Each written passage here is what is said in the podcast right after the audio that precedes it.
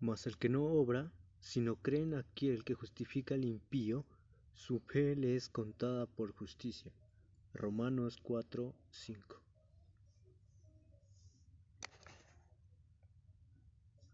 Si Dios justifica al impío, entonces, querido amigo, Él puede justificarte.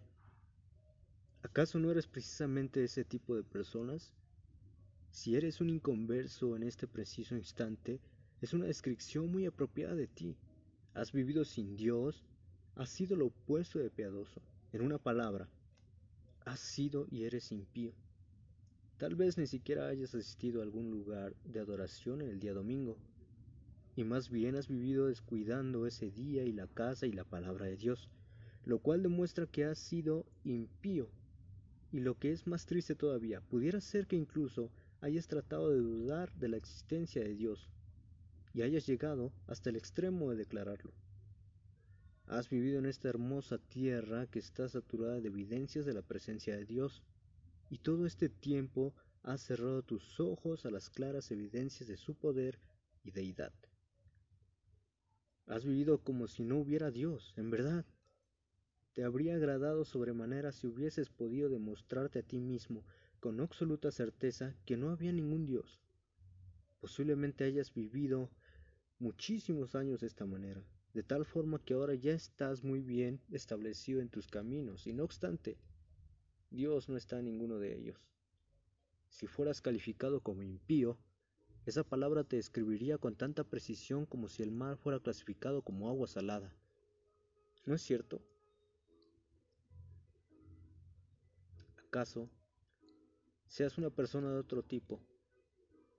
Has cumplido regularmente con todas las formas externas de la religión, pero lo has hecho sin involucrar tu corazón en absoluto y has sido realmente un impío.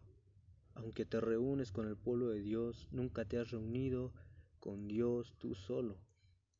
Has participado en el coro y sin embargo no has alabado al Señor con tu corazón.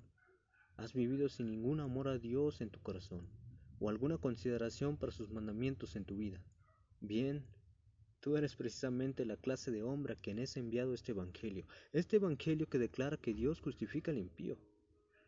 Es algo muy asombroso, pero está felizmente disponible para ti. Es lo apropiado para ti, ¿no es cierto? ¿Cómo deseo que lo aceptes? Si fueras un hombre sensato, verías la insigne gracia de Dios al proveer para personas que son como tú y te dirías, ¿justificar al impío? Entonces, ¿por qué no habría yo de ser justificado y ser justificado de inmediato?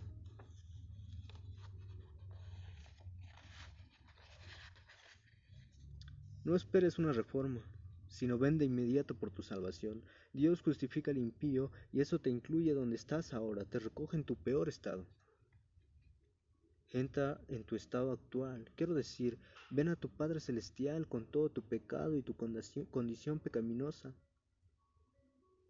Ven a Jesús tal como eres, leproso, inmundo, desnudo, incompetente para vivir e incompetente para morir. Ven, tú que eres la basura de la creación. Ven a pesar de que difícilmente te atrevas a esperar algo más que la muerte. Ven aunque te cobije la desesperación oprimiendo tu pecho como una horrible pesadilla. Ven y pídele al Señor que justifique a otro impío. ¿Por qué no habría de hacerlo? Ven pues esta grandiosa misericordia está destinada para personas como tú. Lo digo en el lenguaje del texto, y no puedo expresarlo más vigorosamente. El propio Señor Dios se asigna este título misericordioso, el que justifica al impío. Él hace justos y hace que sean tratados como justos aquellos que por naturaleza son impíos. ¿Acaso no es esa una maravillosa palabra para ti?